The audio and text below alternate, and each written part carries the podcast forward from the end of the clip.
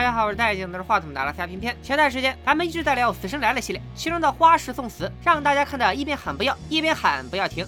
眼瞅着死神已经罢工多年，评论区好多同学都表达了深切的惋惜之情，所以我今天赶紧再安排一部花式送死大片《八面埋伏》。这片子也是很多同学心目中的童年阴影。开播前插一嘴，看过的同学千万不要剧透。女主小白是美国联邦调查局，也就是 FBI 的实习生。影片一开场，她正在和搭档冲动哥一起出任务，俩人进了凶宅，搜了一圈，发现凶手和人质都已经铺开了。小白呼叫总部，说现场已经安全，可以派人过来了。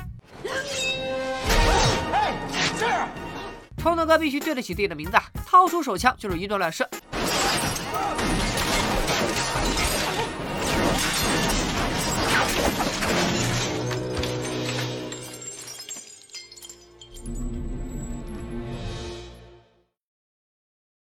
还好这次行动只是一次模拟考，真正的入职考试还在后头。俩人挨了长官一顿骂，过两天就跟一帮同期入职的同事去了酒吧，看着同事们玩的开心，小白也终于露出了笑脸。这时候，一旁的伦爷却陷入了抑郁。小白一问之下，这才知道伦爷偷看过入职评定，他俩现在都已经无缘正式员工。刚开机两分钟的小白再次被扎心。没过多久，正式考核终于来到，直升机拉着菜鸟团和空降兵小黑进了荒岛。长官说，NPC 傀儡师已经在岛上连杀两人，你们要做的就是查明真凶。众人表面上听得认真。背地里却把这次考试当成了度假。眼看着长官离开，岛上气氛瞬间突变。之前咱们提到的轮爷关门做起了单人运动，空降兵小黑沉迷于玩字谜，团队里还有个理工男执着于魔方，一个黄毛大哥回房间玩起了球。现在美女阿骚勾搭小黑不成，转头又找上冲动哥玩浴室 play，而小白和他的 CP 奶油哥在月色下纯洁的谈情说爱。八面埋伏嘛，所以当然是八个人。还是那句老话，现在你人多记不住，等人死的差不多了，你就认全了。第二天，头一遭恐怖事件悄然降临，正受哀的小白顺手开了灯，抬眼就是一份大礼。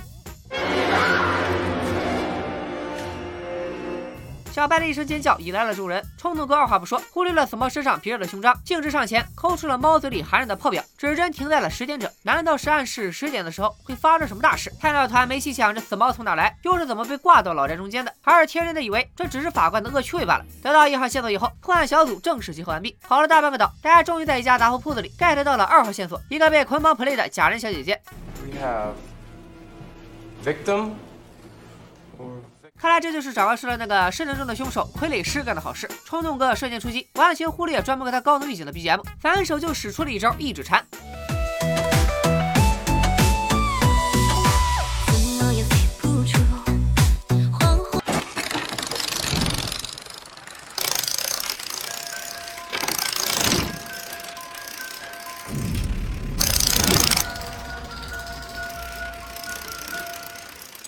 眼看着死神变成了多米诺，玩似的倒了半天，然后全体立定，目送着冲子哥离开人世。此时指针正对十点。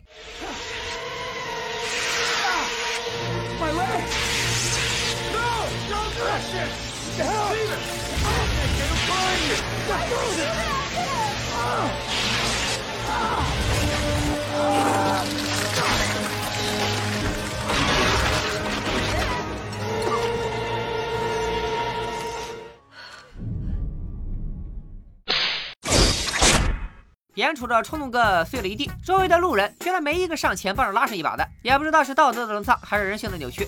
联想整件事，嫌疑最大的就是长官提到过的傀儡师，但这个傀儡师人现在到底在哪？他们还真不知道。这时理工男突然指上上线，说自己在刚上岛的时候，瞅见码头那边停了艘小船，七人团立马整队出发，正气凛然的走向码头，然后。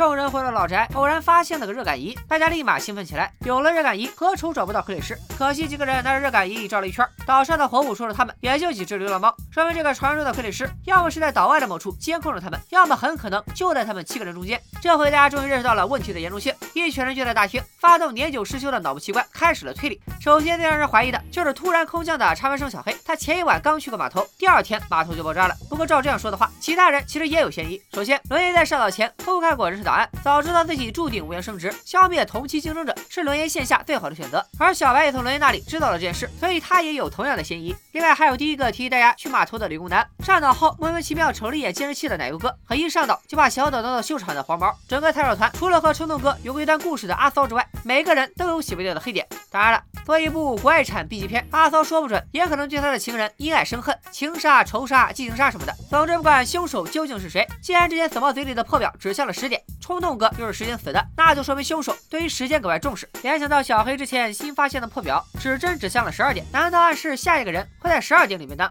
众人在大厅喝着咖啡聊着天，喜欢小白的奶油哥却因为小白码头院落水勃然大怒。他二话不说闯进了小黑的房间，搜了半天，还真让他搜到了。无论是整个小岛的地图，还是建筑内的详细布局，似乎都坐实了小黑就是幕后黑手。奶油哥一气之下拿枪对着小黑，眼看就要来个扫黑除恶。Now down！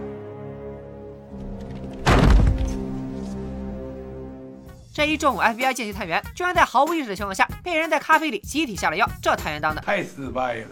等众人相继醒来的时候，时间早就超过了十二点。大家继续围攻嫌疑最高的小黑。小黑终于忍无可忍，直戳重点。Hey, who made it?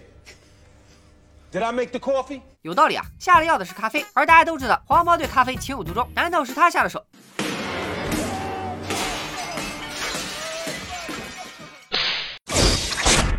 这次凶手一次性留下了两块指向六点的破表，是不是说明六点时会死俩人呢？此外，凶手还沾着黄毛的血水，密密麻麻的写了一墙的代码。由此可见，这个凶手不仅是个专爱数字的码农，还是个异常节俭的洁癖人士。黄毛全身的血水，他不仅用的一滴不剩，连半点都没沾到地板上。现在联想小黑的体型和突然往黄毛身上泼脏水的操作，小黑是跳进功能性一里也洗不清了。眼看着死亡时间再次逼近，剩下的六人小组瞬间分裂成两队，轮爷负责看守头号嫌疑人小黑，剩下的四人组负责继续调查。理工男不愧是理工男，智商再次上线，明白了墙上的数字其实是代表光速。小白又猛然联想到了灯光，众人迅速关了灯，用特制的探照仪照了半天，发现每个人的衣服背后都被画上了一个字母，这些字母是什么意思？咱们后面揭晓。此时楼下突然传来了枪声，眼看着就要到六点了，莫非是轮爷和小黑他们俩遭遇了不测？一群人急忙拿着枪跑过去，才发现龙眼小黑这边早已从恐怖片演变成了动作片。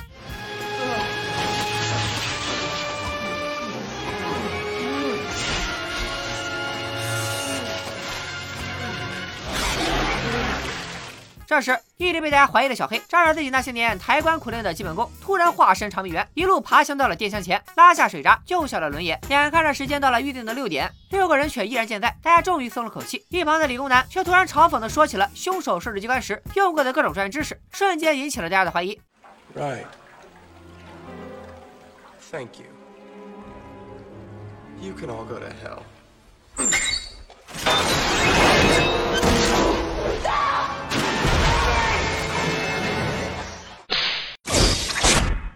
死亡机制表再次快递到家，这次的时间只下了不久后的八点。看来英勇救人的小黑现在是洗白了。剩下的三人中，早已得知自己生之无望的轮爷，依然是作案动机最强的一个。然后轮爷就突然多了个历史超强的人设，将之前众人在衣服后面扒拉出的字母拼成了一个单词。轮爷普及说，这是个殖民世界的孤岛，多年前政府在那里割下了一百来个人，两年后再上岛，却发现不仅岛上空无一人，就连附近的几个小岛都没有半点人类居住过的痕迹。总结来说，这就是要团灭的节奏。生死存亡关头，众人开启搜查加速模式，终于在导演的疯狂指引下，找到了黄毛指甲里残存的血迹。经检测，居然和小白的血液完全一致。这回一直被当做透明的女主小白，终于找回了属于她的 C 位。而小白的塑料姐妹花阿骚，也立马接到了还热乎着的狗血撕逼剧本。What is the trap, Sarah? 阿骚扬言自己情愿主动送死，也不愿跟小白继续做朋友。说完就头也不回的走了。这边轮爷手拿着编剧新出炉的小白背景介绍，开始了疯狂念台词模式。原来在很久很久以前，小白的妹妹在某次醉酒后意外被人绑架，先奸后杀，而 FBI 到现在都没抓住凶手，所以小白为妹复仇报复 FBI 合情合理。此刻被世界目光聚焦的小白，终于跳脱了原本傻白甜的设定，智商猛然上线，开始分析起来。小白分析说，前面死的这三个人都是有规律的，比如上赶着想当领导的冲动哥，死于浴室冲泥、细咖啡成瘾的黄毛，死在了喝咖啡昏迷后；而工程班出身的理工男，也死在了顺手关水阀上。每个人都死在自己格外特殊或擅长的事情上，代表这个凶手一定是个特别了解大家的内鬼。觉得有道理的小伙伴可以把有道理打在公屏上。小白继续分析，凶手简直没人性啊，但是自己有人性，所以我不是凶手。觉得扯犊子的小伙伴可以把扯犊子打在公屏上。小白又顺势帮着众人理清了每个人的特殊点。轮爷擅长历史，因为腿粗能中枪，所以枪不离手。奶油哥老司机，车开得好，枪也射得准。而小白自己则是因为妹妹当年的死，变得特别的怕水。联想到最近戒烟快失败的阿骚，难道他的死会和烟有关？奶油哥和小黑狂奔了半天。可惜还是没能赶上。阿骚一个人在河边，早抽上贩卖机里自动掉落的香烟，然后瞬间就尝到了吸烟有害健康的苦果。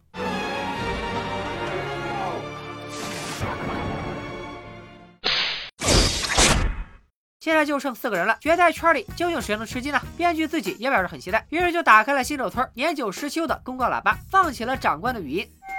哎，各位乡亲，各位父老，本人虽说村长落选，但思想工作还是要。Are you having fun yet? I'm having fun.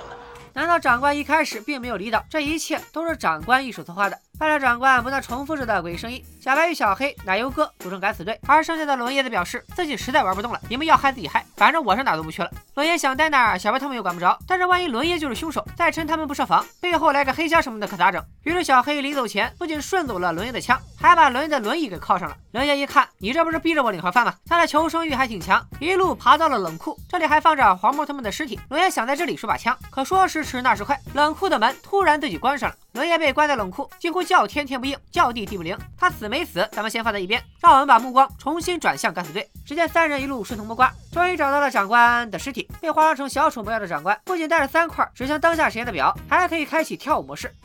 怎么也飞不出谎话的世界，原来我是一只酒醉的蝴蝶，你的那一句誓言。It wasn't him. No, wait!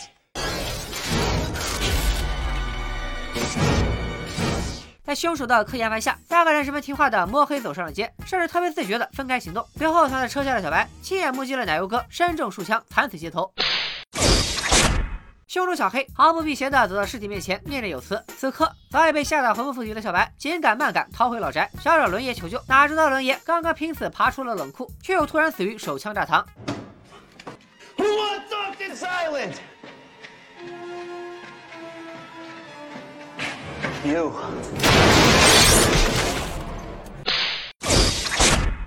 眼看着对方六杀近在眼前，小白却依旧仗着自己的女主光环，一个劲儿待在凶杀现场愣神。刚从奶油哥尸体那儿逛过来的小黑，几乎瞅见傻愣愣的小白，顿时火大，心想你这是真不拿我当坏人啊！于是二话不说，直接开干。原本看上去武力值相差很大的两人，此时居然能拆招几十个回合。也好在导演终于还残存了点理智，体态瘦小的小白渐渐露出招架不住的迹象。说时迟那时快，眼看小白要输的时候，护花骑士奶油哥居然又瞬间满血复活了，上演了一出英雄救美的戏码。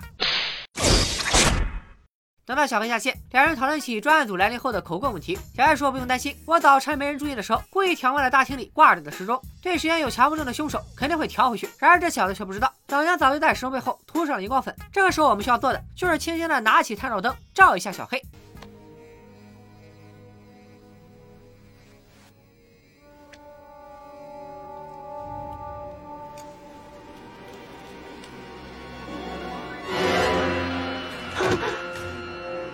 这就很尴尬了。原来奶油哥当年亲手捅死了自己的爹妈，FBI 的人来了以后，不但没有怀疑他，还给他糖吃，瞧谁不起呢？于是奶油哥奋发图强，发誓要把 FBI 的人杀光光。这个作案动机还真是没啥说服力。小白也很无语，直接跟这个渣男对峙起来。这时候，死过一遍的小黑也再次翻场了，啥都没做，就让小白有了坚强的依靠。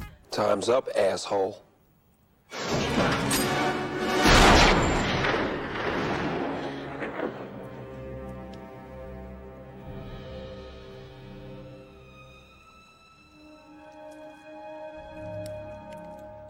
到这里终于结束了。小白和小黑没有姑姑偏偏给他们起的名字，最终手牵手过上了没羞没臊的性生活。其实影片中围绕着凶手是奶油哥，早就留下了各种伏笔细节。下面偏偏就带你们盘一盘。奶油哥在上岛时，由于看了一眼监控，还在轮椅小黑脱险后，突然提出让理工男关水闸，直接导致了理工男的死亡。另外，小白头一天刚跟奶油哥说，把我推下去就摘你胸章。第二天，猫的尸体上就挂着一枚被大家集体忽略了的胸章。忙着去小黑屋里搜线索的奶油哥，在赶到众人咖啡茶话会现场的时候，压根就没有喝过咖啡，却也跟着一起晕了过去。还有小白后期做出正确分析的时候，奶油哥被说中心事，脸都黑了。之后小白趴在车底，看见奶油哥被乱枪打死，其实是奶油哥故意引爆自己身上的血袋，引导小白和小黑互相怀疑。而最明显的一处细节，在最后三人敢死队找到长官死亡现场的时候，长官一直叨逼叨叨，见着屏幕上正映着奶油哥超大的脸部特写。针对这部影片，网上其实还有这么一个传言，说是八面埋伏在点映期间收割了一波差评，于是导演无奈之下临时换了凶手。当然了，比起悬疑片，《八面埋伏》更像是一部爆米花惊悚片，里面分尸、断头、腐尸的花式死法，随便剪一个出来都能让人梦回死神来了。而作为一部烂番茄指数直扑百分之二十四的电影，片中自然也少不了各种大大小小的 bug。比如说在上岛的第二天，大家就已经拿着热感应仪照遍了全岛，但是这时候岛上除了他们几个之外，空无一人，说明长官和他的两个小兵此时已经死于非命。而第二天致死冲动哥的液氮和挂在老宅内的野猫，也都是奶油哥在第一天夜里就已经搞定了的。一夜之间，终极大 boss 奶油哥不仅完成了连杀三人、制造陷阱、设置恐慌的三大任务，甚至还睡了个不怎么好的觉。大家的时间管理能力都这么强的吗？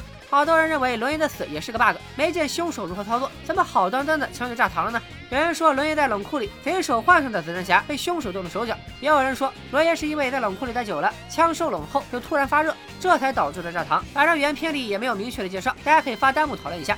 另外，电影中出现了明显的穿帮镜头，文爷手中的配枪在格洛克幺七和博莱塔九二 FS 之间来回切换。其他的穿帮镜头，比如奶油哥死之前脖子上挨了一枪，爬起来却半点血迹都没有。冲头哥和阿骚在浴室 play 的时候，突然亲着亲着就翻了个个。阿骚死前落水，手下有个超明显的手臂忽然拖住了他。大家如果还找到了其他的 bug，也欢迎给评论留言。